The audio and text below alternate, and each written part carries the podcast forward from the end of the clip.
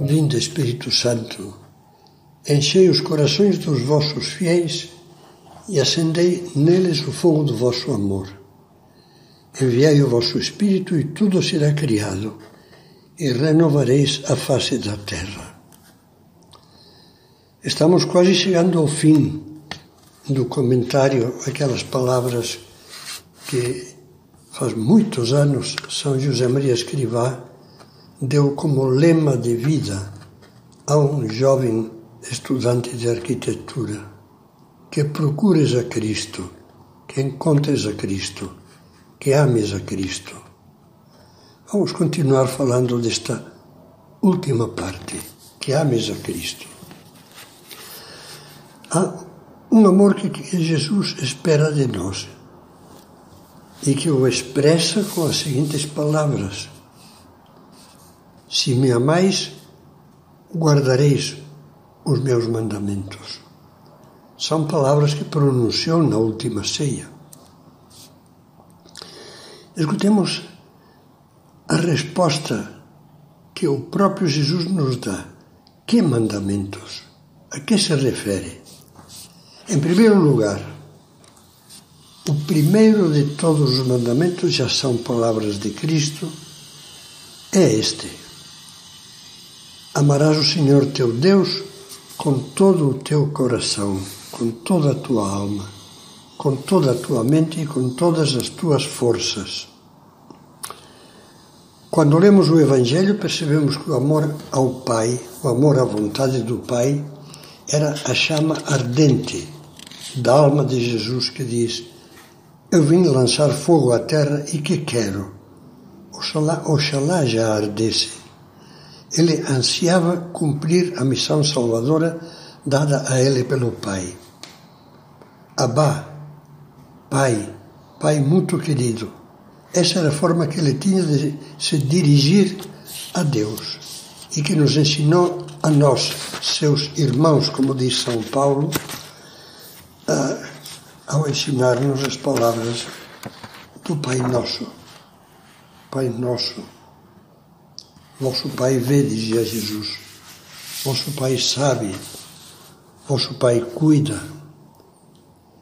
São palavras que saíam do coração de Cristo no Sermão da Montanha. A pessoa que não vibra de agradecimento ao pensar na grandeza dessa filiação não sabe o que é ser cristão. O segundo mandamento é este Amarás o teu próximo como a ti mesmo. Maior do que estes não há mandamento algum, diz Nosso Senhor. O que Jesus manda, o que nos pede, enfim, resume-se na palavra amar. Quer que a nossa vida, com a ajuda dele, com a graça do Espírito Santo que ele nos envia, seja uma história de amor como dizia Bento XVI na encíclica Deus Caritas Est. Essa deve ser a vida do cristão. Antes de mais nada, amar a Deus como filhos muito queridos. São palavras de São Paulo aos Efésios.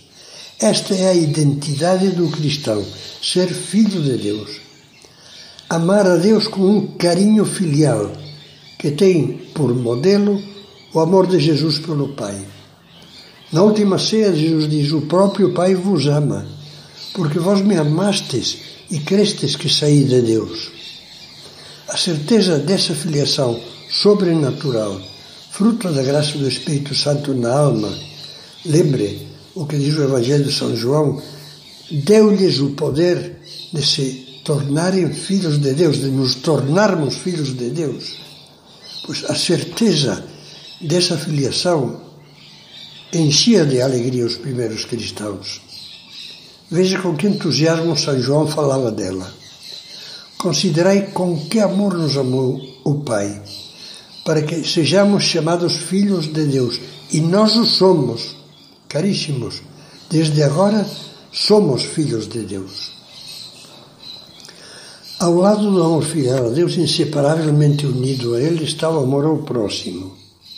Preste atenção há um detalhe que vamos focalizar a seguir. quando Jesus fala do mandamento do amor fraterno, faz questão de dizer que não é um amor qualquer. E por isso usa em duas ocasiões a palavra, perdão, a palavra como. Uma, amarás a teu próximo como a ti mesmo.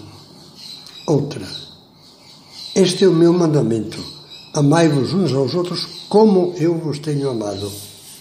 Ninguém tem maior amor do que aquele que dá a vida por seus amigos, como Jesus fez por nós. Esses dois, como, como a ti mesmo, como Jesus nos amou, nos fazem ver claramente. Por um lado, nos dizem que o amor cristão não pode ser autista.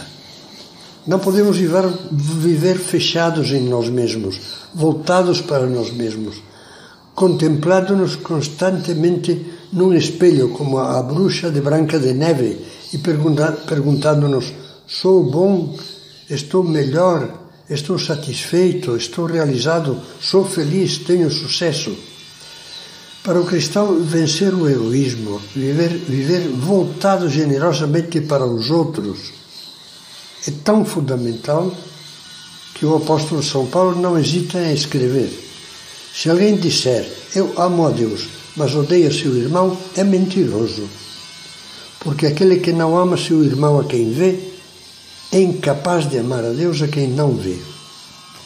O que é amar o próximo? Medite a parábola do bom samaritano. Imagino que se lembrará dela. Olhe atentamente a vida de Jesus. Fixe o olhar na sua solicitude, na sua misericórdia, na sua compreensão, na fé e a confiança que infunde, na esperança com que acalenta o nosso coração, no amor que irradia em nós, nossa, na sua plena dedicação a todos, com absoluto esquecimento de si mesmo, na incansável ânsia de fazer o bem, de difundir a luz da verdade, de abençoar, de perdoar, de recuperar os que se tinham extraviado, de dar de comer aos que têm fome, de tratar com carinho e remediar os doentes e pobres, de levar almas ao arrependimento e ao amor do Pai, enfim, de ser, como lemos no Evangelho de São Mateus, o servidor de todos e dar a vida, lemos também no Evangelho, para a salvação do mundo. Jamais se esqueça disso ao meditar, ao orar, ao comungar. Olhe para Jesus nos olhos e peça-lhe a graça de compreendê-lo e de imitá-lo. Ele nos dirá: As palavras que vos tenho falado são espírito e são vida. E nos repetirá: Eu sou o caminho. Entende por que Cristo nos pede que vos ameis como eu vos tenho amado?